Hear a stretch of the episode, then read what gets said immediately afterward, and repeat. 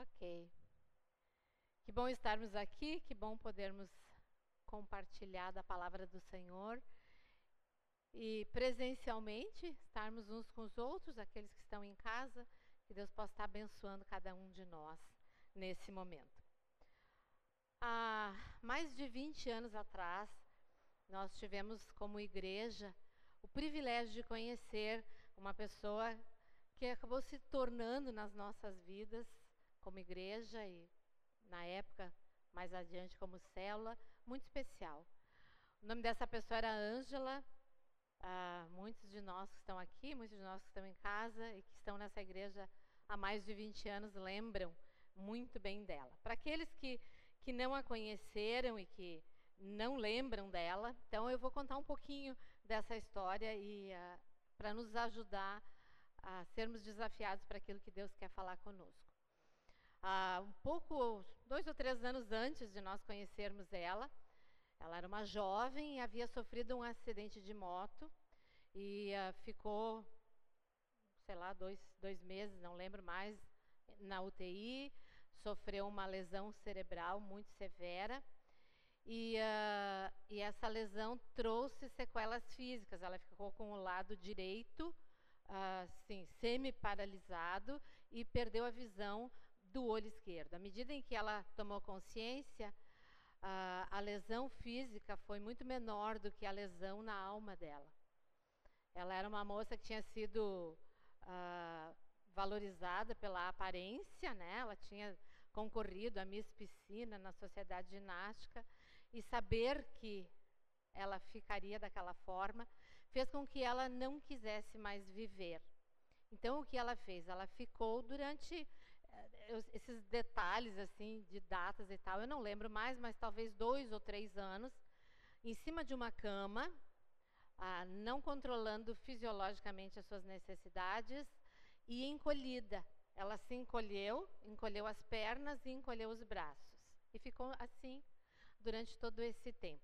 Então, vocês podem imaginar o que acontece com o nosso corpo quando nós permanecemos numa posição assim durante muito tempo.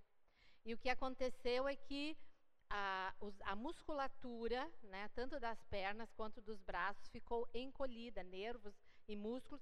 Então, ela não fazia mais esse movimento e nem nas pernas. As pernas ficaram ah, da, da mesma forma que os braços encolhidos. Foi nessa situação que a igreja conheceu ela. Começamos um grupo feminino de estudo bíblico na casa dela. E foi muito interessante começar a perceber, ao longo do tempo, a luz do Evangelho entrando naquele lar cheio de trevas.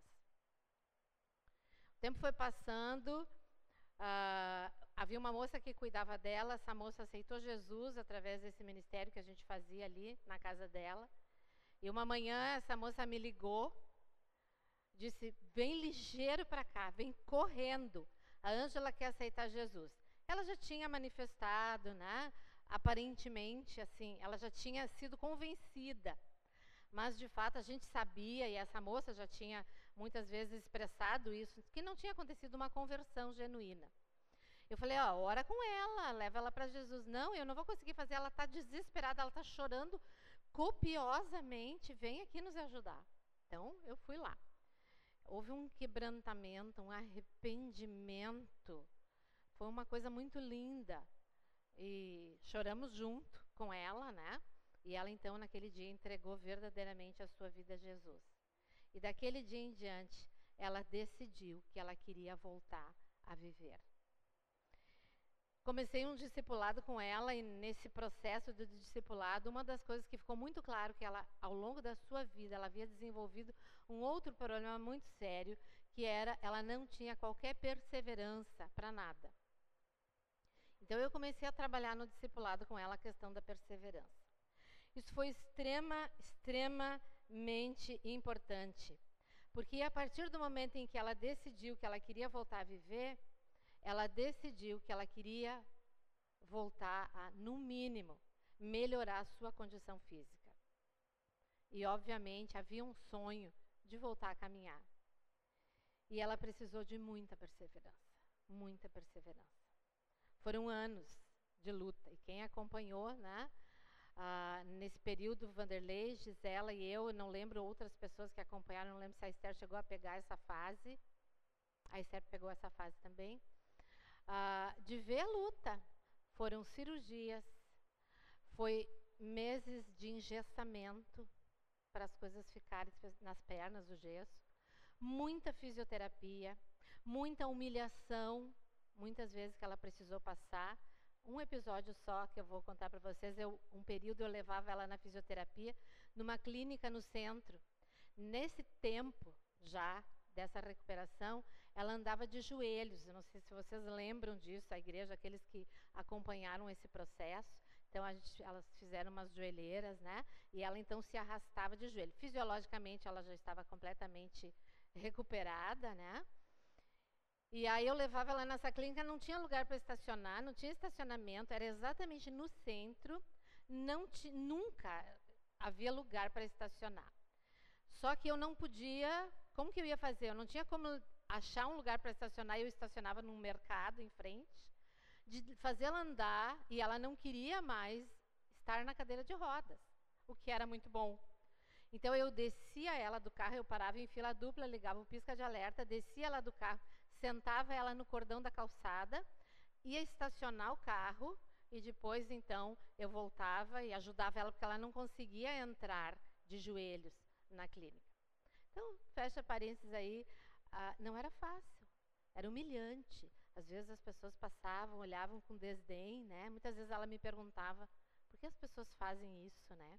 Então foi um tempo bastante, bastante difícil, mas ela perseverou em trilhar esse caminho. Mas ela perseverou em outras coisas também. Ela perseverou na oração, ela perseverou na leitura da palavra. Durante um período lá, nessa história, durante um ano, eu e ela lemos toda a Bíblia de Gênesis a Apocalipse. O acidente também deixou dificuldades mentais, ah, uma, um certo, uma certa dificuldade. Foi maravilhoso ver chegando lá toda semana e ela compartilhando aquilo que ela tinha lido e perceber ela entendendo a palavra de Deus. Obviamente que algumas coisas não, mas a, aquilo que ela entendia, ela vibrava e, e vibrava tremendamente com isso. Primeira vez que ela ficou de pé, depois de todo esse processo, ela andou de andador e, uh, e aí ela quis fazer uma surpresa na célula, né? Então, uh, no, lá na, na, no meio da roda, a célula, aquele dia era na casa dela. E aí ela ficou de. Peguei o andador, ou alguém outro, não lembro quem, né? Pegou o andador e ela se levantou sozinha do sofá e foi dar os seus primeiros passos. Eu nunca esqueci a cena do Vanderlei. E eu acho que o Vanderlei lembra disso. Vanderlei atrás dela, morrendo de medo que ela fosse cair, né? Mas ela vitoriosamente deu os seus passos e, e voltou a sentar. Depois que nós viemos para cá, né, um bom tempo, muitos anos em que estávamos aqui, ela não faltava uma celebração, ela não faltava um encontro de oração, ela não faltava uma célula.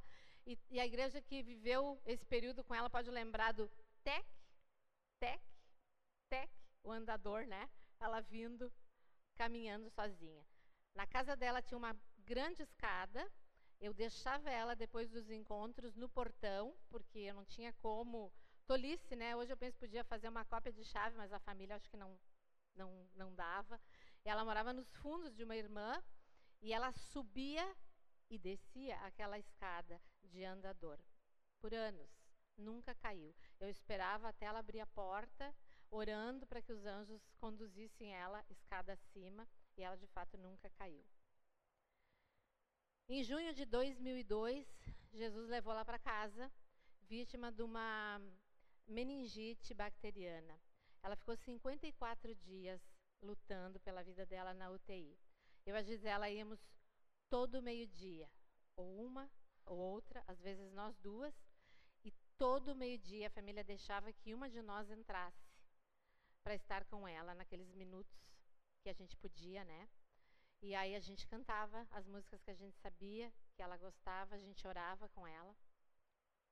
Antes dela ir para a UTI, eu, Deus me deu o privilégio de pegar um momento de lucidez dela, ainda no início do processo, dizer para ela o que ela tinha e dizer que provavelmente Jesus ia levar ela, perguntar se ela estava pronta. Ela disse que sim, que ela estava pronta para ir. E oramos, e depois disso, então, ela entrou num, num estado de coma, e desse estado de coma ela não voltou mais. Ela aprendeu perseverança e ela colheu os frutos. E não foram poucos, foram muitos. Nós aprendemos perseverança com ela. Né? Ah, foi um tempo muito especial nas nossas vidas. Hoje ela, Jesus completou essa obra de restauração, né? O corpo dela ah, vai ressuscitar completamente perfeito e ela sabia disso e ela ansiava por isso. Por que, que eu contei essa história como introdução? Porque eu quero falar sobre perseverança um pouco com nós hoje, mas não perseverança de um modo geral, mas numa área específica da nossa vida e aonde todos nós, eu e você, temos bastante dificuldade, que é a perseverança na oração. Eu quero trazer algumas, alguns pontos para nos ajudar e para nos desafiar nessa questão de sermos perseverantes na oração. Eu não vou usar um texto específico, vou usar alguns versículos e vocês se quiserem anotar, podem anotar e podem uh, verificar depois. Primeira coisa que eu quero trazer aqui, nós devemos perseverar na oração pelo simples fato de termos o privilégio de estarmos com Deus. Estar com o Pai é o maior privilégio que nós, como criaturas como filhos, podemos ter. Lembrar e saber que a possibilidade de nós estarmos na presença do, do Pai nos foi garantida por Jesus, que abriu esse caminho para nós, que até então, né, uh, sem o seu sacrifício na cruz, o pecado nos separava do Pai. No momento em que nós entregamos a nossa vida a Jesus, no momento em que nós assumimos o sacrifício de Jesus para as nossas vidas, esse caminho fica completamente aberto e nós podemos estar na presença do Pai todos os momentos. Perseverar na oração, porque é um privilégio estarmos com o Pai. Não é entediante, não é penoso, é um prazer. É assim que deve ser. Lucas 2, 36, 37. Quando Jesus, aos oito dias de vida, foi levado no templo para ser circuncidado, seus pais então levaram ele. O versículo 36 e 37 mostra um relato muito bonito e eu vou ler para vocês que diz o seguinte: Estava ali a profetisa Ana, filha de Fanuel, da tribo de Asser. Era muito idosa. Havia vivido com seu marido sete anos depois de se casar. E então permaneceu viúva até a idade de 84 anos. Agora, o que eu mais quero destacar desses versículos. Nunca deixava o templo. Adorava a Deus jejuando e orando dia e noite. Nunca deixava o templo significa o templo era o quê? Habitação de Deus. Era lá que Deus no Antigo Testamento estava para os judeus. Estar no templo era estar na presença de Deus. Ela passou a viver no templo e orava dia e noite. A vida dela era o prazer de estar com o Pai. Nós precisamos lembrar que nós somos criados para termos um relacionamento com Deus. Abrir mão disso é a maior ofensa que nós podemos fazer para Ele como filhos. Ele fez tudo, como eu disse há pouco, para tornar esse relacionamento possível. Pagou a própria vida, com a própria vida, para que esse relacionamento fosse possível. É o Pai quem nos chama. Não sei se vocês experimentam isso, mas quando eu estou relapsa nessa área, eu sinto no meu coração o Espírito Santo me chamando para estar com o Pai, para orar, para desfrutar deste tempo. E ele faz isso porque o Pai deseja trocar ideias conosco, ele deseja essa interação, essa interação conosco. Nós precisamos lembrar que a oração é uma via de duas mãos. Nós falamos com o Pai, Ele fala conosco. Ele fala conosco pela Bíblia. Ele fala conosco através de ideias, muitas vezes que Ele traz à nossa mente, pensamentos. Enfim. Segunda coisa pela qual nós devemos perseverar na oração. E por que, que é tão difícil? Porque nós precisamos entender que para aprender a perseverar na oração, eu preciso desenvolver na minha vida um lugar secreto. O que, que eu quero dizer com isso, sobre ter um lugar secreto?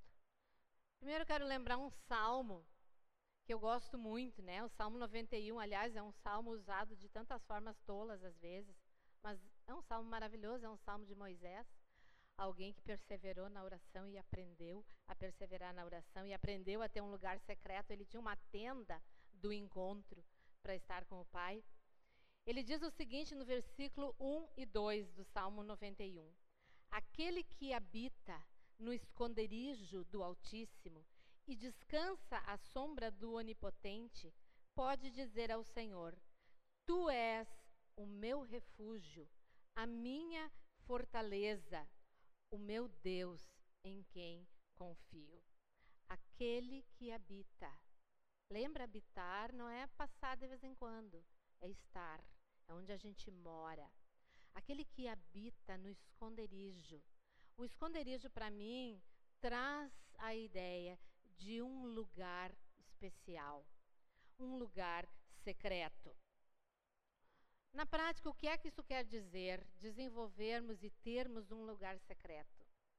Quer dizer que nós precisamos separar um tempo, um tempo do nosso dia, separar para estarmos com o Pai.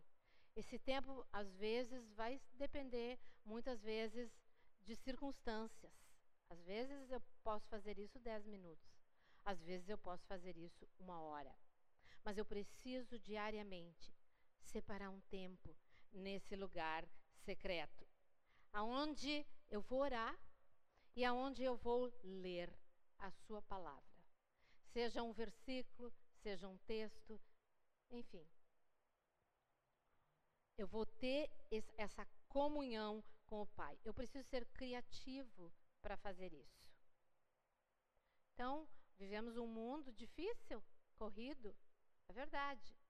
Isso não é desculpa para nós não desenvolvermos na nossa vida um lugar secreto, porque é lá no esconderijo do Altíssimo que eu vou encontrar força é no esconderijo do Altíssimo que eu vou fazer com que Ele seja a minha fortaleza. E é no esconderijo do Altíssimo que eu vou aprender a confiar no Pai. E essa confiança ela vai ser desenvolvida a partir dessa comunhão do lugar secreto. É no lugar secreto que eu vou me fazer conhecer. Não que Deus não conhece, Deus sabe tudo. Deus sabe até antes de eu dizer qualquer coisa o que eu vou dizer mas é o lugar onde há coisas no lugar secreto que só eu e o Pai sabemos.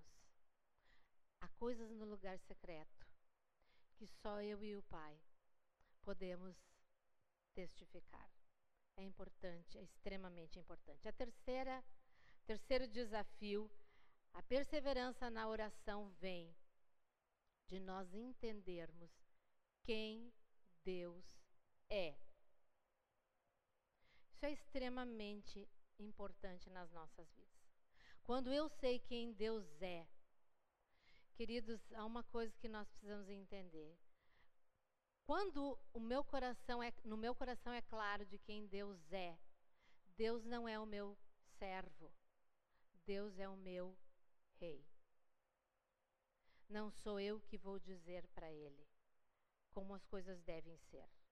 Eu vou me submeter aquilo que ele deseja e aquilo que ele quer. Entender quem Deus é uh, faz com que nós possamos aplicar o que diz 1 Tessalonicenses 5,17. E lá está dizendo: orem sem cessar. Ana orava sem cessar, dia e noite, o texto diz para nós. Bah, mas como é que isso é possível? Nós precisamos trabalhar, nós precisamos estudar, nós temos uma vida secular para viver, Né? Orar sem cessar significa que eu estou em constante consciência de quem Deus é. Em cada situação da minha vida, no trabalho, nos estudos, no lazer, na minha casa. Entender quem Deus é. Mantém um fluxo incessante. Significa que eu entro no mercado e digo, Pai, me ajuda, me dirige. Se você não faz isso, você vai, se você entrar num shopping ou num supermercado, se você tiver qualquer tendência a consumismo e você não fizer isso, você vai cair nas armadilhas que o mundo traz na área do consumismo. Por exemplo, só um exemplo. Orar sem cessar, então, é manter esse fluxo incessante. É entender que o templo do Senhor é eu e você. Ele está conosco, ele está ali aonde quer que eu esteja. E eu posso passar o meu dia inteiro mandando flechas. E se vocês não fazem isso, eu faço isso muito. Eu estou lavando roupa, eu estou lembrando disso, estou lembrando daquilo, estou agradecendo por isso, estou ah, entendendo aquilo e aquele outro, e estou atenta se Deus vai estar falando comigo. Eu não penso que eu sou uma grande pessoa de oração, não sou mesmo. Tenho muito a aprender nessa área ainda. Mas Deus já tem andado alguns quilômetros comigo nesse, nesse sentido, tem me ajudado a ser mais perseverante. Quarta, quarta, quarto desafio nós precisamos perseverar em oração nos dias claros e nos dias escuros. Uma coisa muito interessante é que quando tudo vai bem, nós não sentimos necessidade, parece, de orar. É porque nós não entendemos quem Deus é. Quando nós entendemos que a oração é simplesmente estar com Deus, quando nós entendemos quem Ele é, e quem, em outras palavras também, o outro lado da moeda é quem nós somos, nos dias claros, nós vamos manter o mesmo fluxo. Nós vamos entender que esses dias claros passam. E são oportunidades maravilhosas de adoração e louvor. Os dias escuros também. Mas nos dias escuros, são dias, né? Aonde que parece que desce uma sombra. E tenho certeza que todos nós já experimentamos isso. Dias de perdas, dias de dor, dias de frustração conosco, com as outras pessoas, dias realmente de perseverar em oração. Salmo 27, eu amo Salmo 27 também. Ah, eu gosto do versículo 1, não vou usar o versículo 1, mas eu vou usar o versículo 4. E o salmista no versículo 4 vai dizer: Olha que interessante, Salmo 27, 4. Uma coisa, uma coisa só eu pedi ao Senhor é que eu e é o que eu procuro. É, o que, é, é aquilo que eu procuro, é só uma coisa. Que eu possa viver na casa do Senhor todos os dias da minha vida. Lembra? Na casa do Senhor é na presença dEle. Todos os dias da minha vida, nos dias claros, nos dias escuros, todos os dias da minha vida. Para quê? Para pedir, pedir, pedir. O que é que o versículo diz? para contemplar a bondade do Senhor e sim buscar sua orientação no seu templo ou na sua presença. Quinta razão pela qual nós devemos perseverar em oração e esse desafio é perseverar em oração mesmo quando não temos palavras para orar. Às vezes isso acontece porque somos ainda bebês na fé e temos às vezes dificuldades de nos expressar. Às vezes isso acontece porque aquilo que estamos vivendo é tão difícil, é tão difícil, que nós não conseguimos expressar em palavras aquilo que está acontecendo. Mas ir para o Pai nestes momentos, mesmo sem, sem palavras, é entender que Ele não quer só ouvir nossa voz audível, ele também entende e ouve a voz do nosso coração. Ele entende as nossas lágrimas. E ele deseja realmente que levemos e estejamos na presença dele quando não há palavras. Acredite nesses dias mais difíceis, perseverar em oração, muitas vezes mesmo sem palavras. É incrivelmente libertador. E muitas vezes já vivi isso, graças a Deus nunca ah, passei por grandes períodos de tribulação tão severos, mas momentos, né? Aonde depois de um certo tempo as palavras começam a fluir, né? Mesmo que a gente está ali chorando e não sabe expressar. Romanos 8, o versículo 15 é uma expressão maravilhosa que diz Abba, Pai. Abba, ah, em aramaico, tem a ideia de papai, tem a ideia de meu pai, tem a ideia de que alguém com quem eu tenho uma intimidade absoluta, que nem sequer preciso de palavras. Então, se às vezes tu viver um momento assim, simplesmente diga: Aba, Pai. Aba, Pai. Ele sabe, ele entende. E no versículo 26 desse mesmo capítulo, é interessante que ele diz que o Espírito Santo ora por nós quando nós não sabemos orar como convém. E o mais incrível é que o versículo diz que ele, o Espírito Santo faz isso, vocês lembram como? Com gemidos inexprimíveis. O Espírito Santo conhece o meu coração. Ele anda comigo. Ele sabe de tudo que se passa na minha alma, nas minhas emoções. O Espírito Santo é Deus. Ele conhece o coração do Pai. E Ele é aquele que nesses momentos e em todos os momentos da minha vida me ajuda a orar. E finalmente, o último, último ponto sobre perseverar em oração é perseverar em oração mesmo quando não há respostas para minha oração. Vão haver dias, e tenho certeza que muitos já experimentaram isso, aonde parece que a nossa oração não passa do teto. Haverão dias em que a gente está orando, às vezes até louvando e adorando, e não há uma percepção assim vibrante da presença de Deus. É muito comum isso acontecer. O desafio é o perseverar, inclusive nesses momentos, porque eu sei que o Pai está lá, mesmo que eu não perceba, mesmo que eu não sinta. E há razões das mais diversas às vezes, porque eu não percebo e não sinto, mas Ele está lá. Ele, ele sabe todas as coisas. Haverão dias de imenso clamor na nossa vida aonde nós talvez vamos clamar por cura. Talvez vamos clamar por cura física, mas talvez vamos clamar por curas de coisas na nossa vida em que passa ano, sai ano, entra ano e parece que eu continuo. Uh, não sei se vocês têm essa sensação, mas ah, eu já eu experimento isso muitas vezes. Aonde parece que eu não mudo, onde parece que Deus não está ouvindo né, a minha oração. Ele está. Quem não está percebendo sou eu. Ele está atento, ele está agindo de todas as formas. Lucas 11, 9, Jesus, quando ele vai, todo o capítulo 11, ele vai ensinar a nós sobre a oração, sobre orar. Os discípulos vão a ele e pedem, né, ah, para que ah, ele ensine eles a orar. Então, ele, Jesus ensina a oração do Pai Nosso, onde ele coloca os tópicos centrais da oração, ele continua falando e ele fala de uma coisa muito interessante, embora a palavra, acho que eu li o texto, mas não lembro agora para dizer para vocês, não aparece talvez a palavra perseverança, mas ele vai falar sobre perseverança. E ele vai usar a ilustração, e lembra que sempre digo isso, a palavra de Deus, Deus é extremamente didático.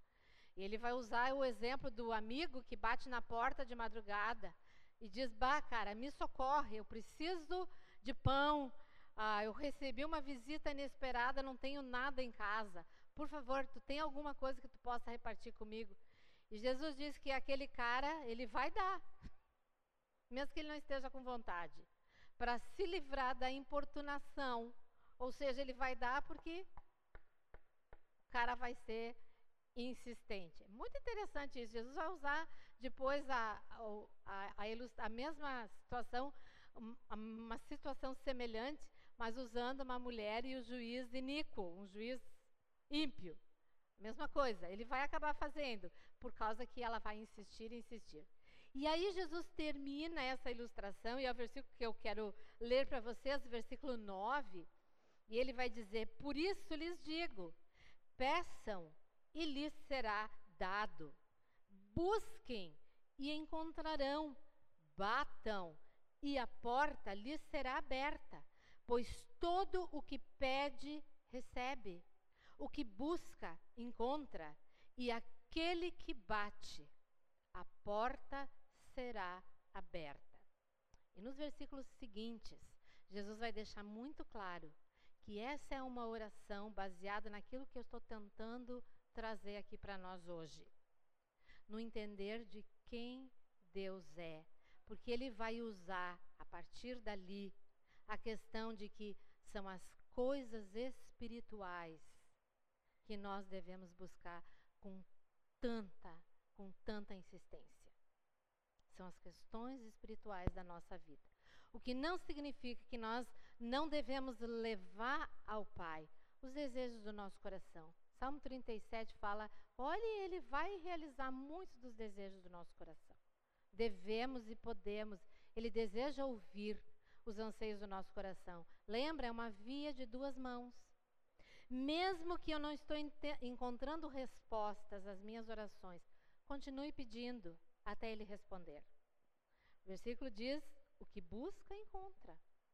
Aquele que bate, a porta será aberta. Ou seja, vai chegar um momento onde a resposta virá. Ela pode vir num não, ela pode vir num não é hora, ela pode vir num sim.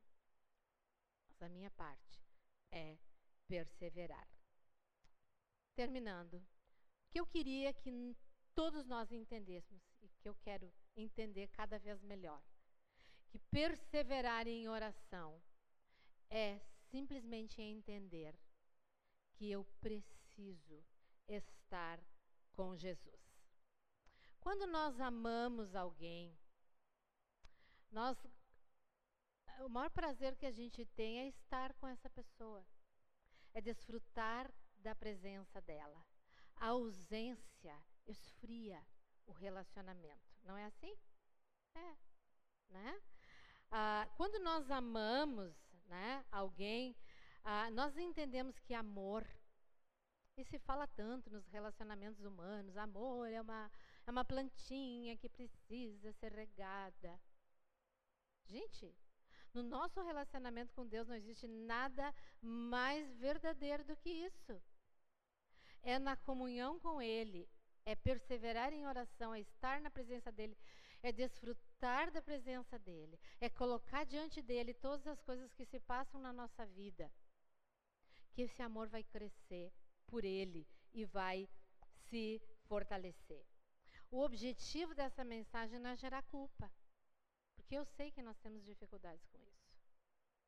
O objetivo dessa mensagem de Deus para nós é: gente, eu estou aqui, eu estou esperando vocês virem a mim. Separem um tempo, desenvolvam um lugar secreto. Entendam que eu ouço vocês em qualquer situação. Entendam que eu amo vocês e estou disposto a responder e a fazer o melhor pela vida de cada um de vocês. Lembra, presença, palavras de carinho, reconhecimento são de fundamental importância para o crescimento desse amor.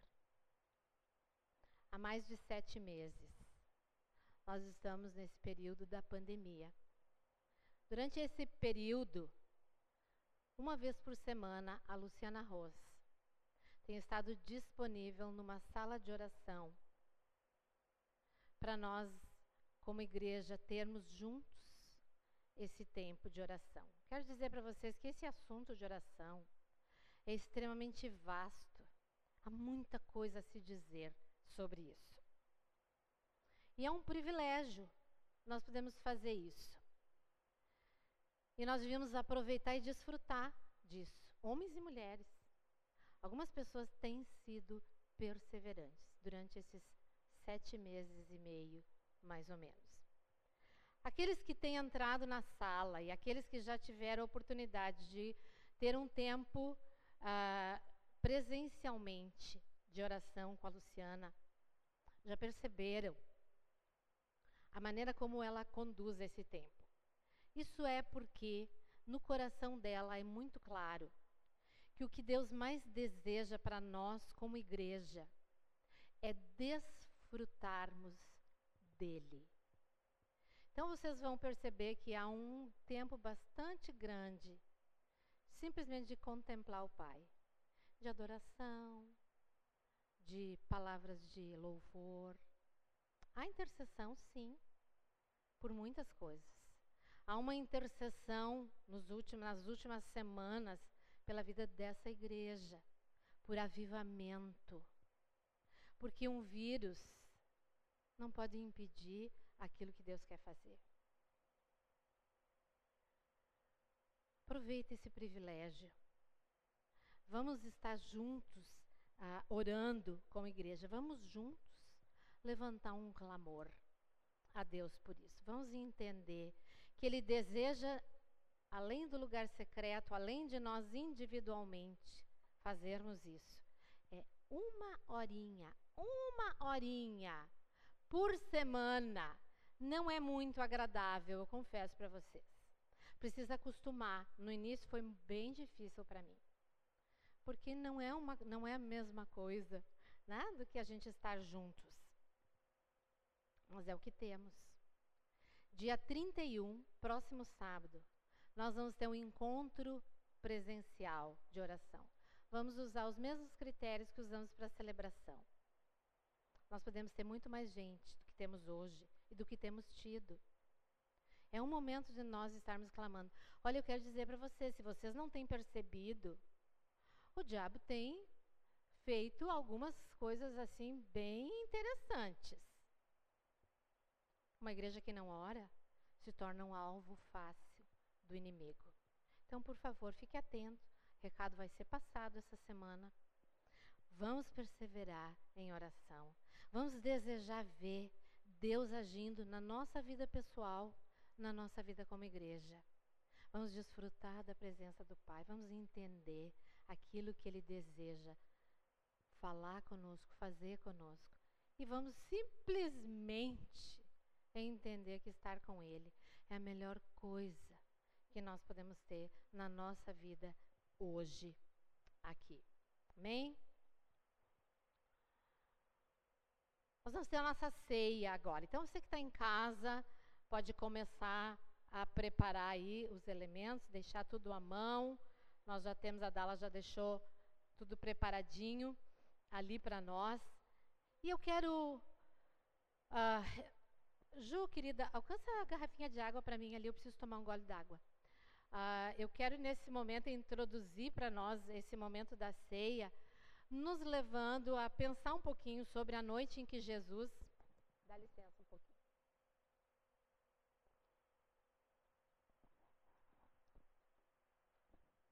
a noite em que Jesus introduz a ceia. Ah, o Evangelho de Marcos, se vocês quiserem abrir, vocês podem abrir. Ah, no versículo 12 do capítulo 14, Marcos 14, versículo 12, diz o seguinte: No primeiro dia da festa dos pães sem fermento, quando costumava sacrificar o cordeiro pascal, os discípulos de Jesus lhe perguntaram: Aonde queres que vamos e te preparemos a refeição da Páscoa? Essa é a última noite de Jesus aqui conosco na forma física. Os judeus, e acho que todos nós temos plena consciência disso, uma vez por ano, eles celebravam a saída do Egito na forma de uma festa. A festa que eles chamavam Páscoa, que significa passagem. Jesus tem um versículo que diz que ele desejou, ele vai dizer né, que ele desejou estar nessa última Páscoa com os discípulos. Uma coisa muito interessante para nós pensarmos, primeiro a questão dos elementos que essa Páscoa, Páscoa judaica trazia e a figura que ela trazia. Primeiro, os elementos que, que continham essa ceia, né? O cordeiro que era sacrificado, o pão sem fermento, que significava ausência de pecado, as ervas amargas, que representavam uma vida dura e difícil da escravidão, do pecado, e o vinho, o fruto da vide, que significava alegria do que a nossa vida é feita, momentos de alegria, né? E momentos de muitas dificuldades. E eles eram para observar, lembra de novo essa questão didática, uma vez por ano, eles precisavam lembrar e relembrar aquilo que Deus havia feito com eles. E isso foi por centenas de anos.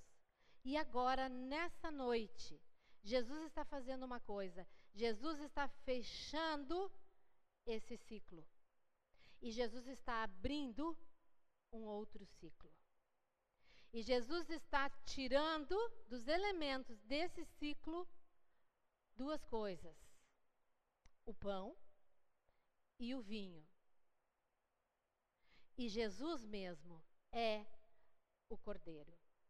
E o que Jesus quer que nós entendamos pela ceia, que o sacrifício do Cordeiro significou tudo aquilo que eu acabei de falar na mensagem. O caminho está aberto. A eternidade é nossa, agora, aqui e agora, para todo o sempre. Certamente com o tempo, os discípulos perceberam que eles nunca mais celebraram daquela forma, como eles fizeram naquela noite. Começa o ciclo da igreja. E Jesus estabelece no ciclo da igreja a ceia do Senhor. E ele vai dizer, do versículo 22, enquanto comiam, estavam lá ah, celebrando a Páscoa, Jesus tomou o pão deu graças, partiu, deu aos seus discípulos, dizendo: Tomem, isso é o meu, o meu corpo. Em seguida, tomou o cálice, deu graças, ofereceu aos discípulos e todos beberam. Ele disse: Isso é o meu sangue da aliança que é derramado em favor de muitos. E aí ele encerra dizendo uma coisa muito linda, versículo 25: Eu lhes afirmo que não beberei outra vez do fruto da videira até aquele dia em que beberei o vinho novo no reino de Deus. Agora pensa quão significativo é. Tu que está em casa com a tua família, nós que estamos aqui como família, celebrarmos a ceia. O pecado foi pago. Não há mais qualquer sombra sobre a nossa vida, de que vamos de alguma forma perder aquilo que o Pai nos deu em Jesus. Os símbolos é para que toda vez que nós fazemos isso, nós lembremos isso e para que toda vez nós o adoremos por causa disso. Du vou pedir duas coisas. Primeiro, desculpe que eu esqueci de mencionar. Alguém pode, por favor, pegar o microfone sem fio? E eu vou pedir para a Dala e para o Vitor distribuir o pão agora. Então você pega o pão e segura ah, enquanto depois nós, ah, nós vamos fazer to to todos juntos, né? Ah, esse momento.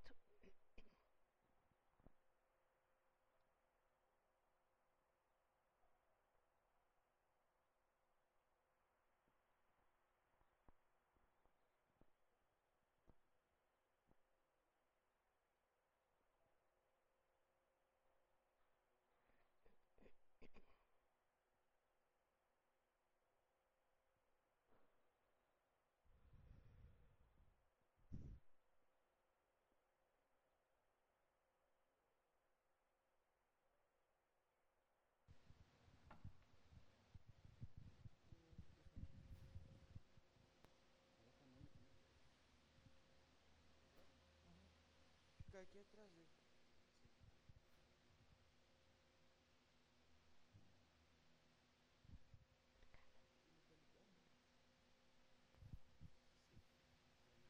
Todos pegaram?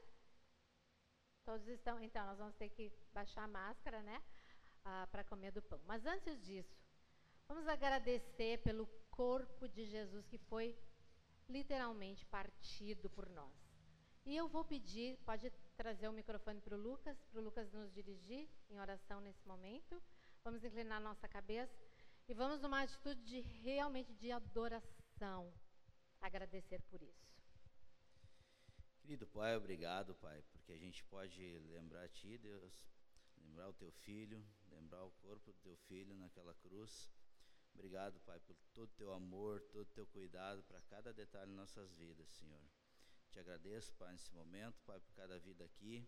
Obrigado, Pai, porque o Senhor realmente olha por nós e nos deixa cada, cada, cada vez mais animados, mais mais perseverante, sim, para aquilo que tu tem guardado para nossas vidas, Senhor. Te agradeço. Amém. Amém. Muito bem. Diz que na noite Jesus partiu o pão e deu aos discípulos. Então, podemos comer.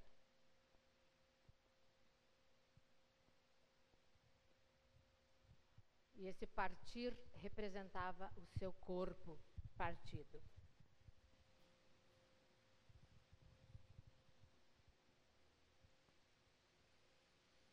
Mas o texto diz que Jesus tomou o cálice. E aquele cálice representava, pode distribuir?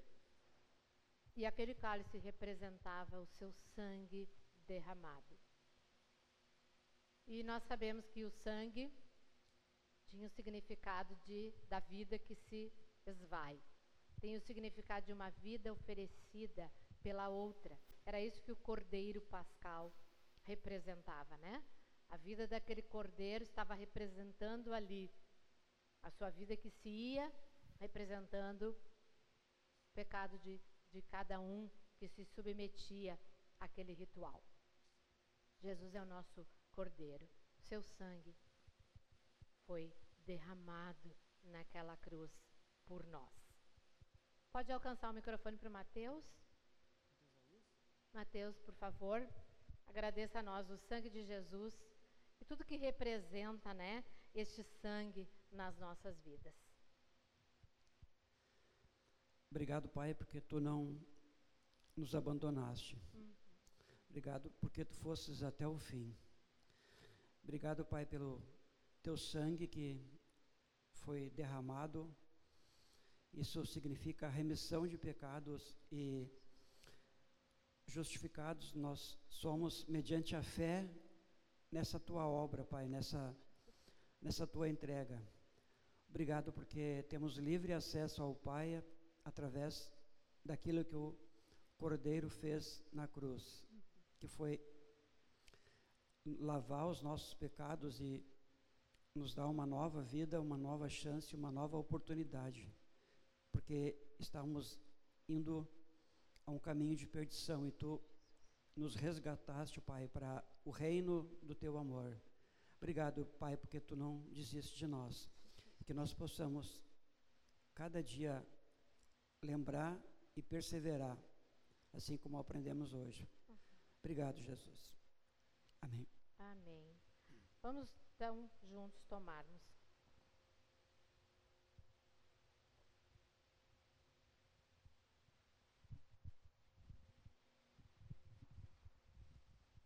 E aí, e aí naquela noite Jesus termina esse momento, versículo 26 diz para nós: Depois de terem cantado um hino, saíram para o Monte das Oliveiras. Então que a gente vai fazer isso agora, a gente vai cantar, que nós possamos estar realmente saindo, né? Depois para as nossas vidas, lembrando tudo aquilo que o Senhor falou conosco nessa manhã.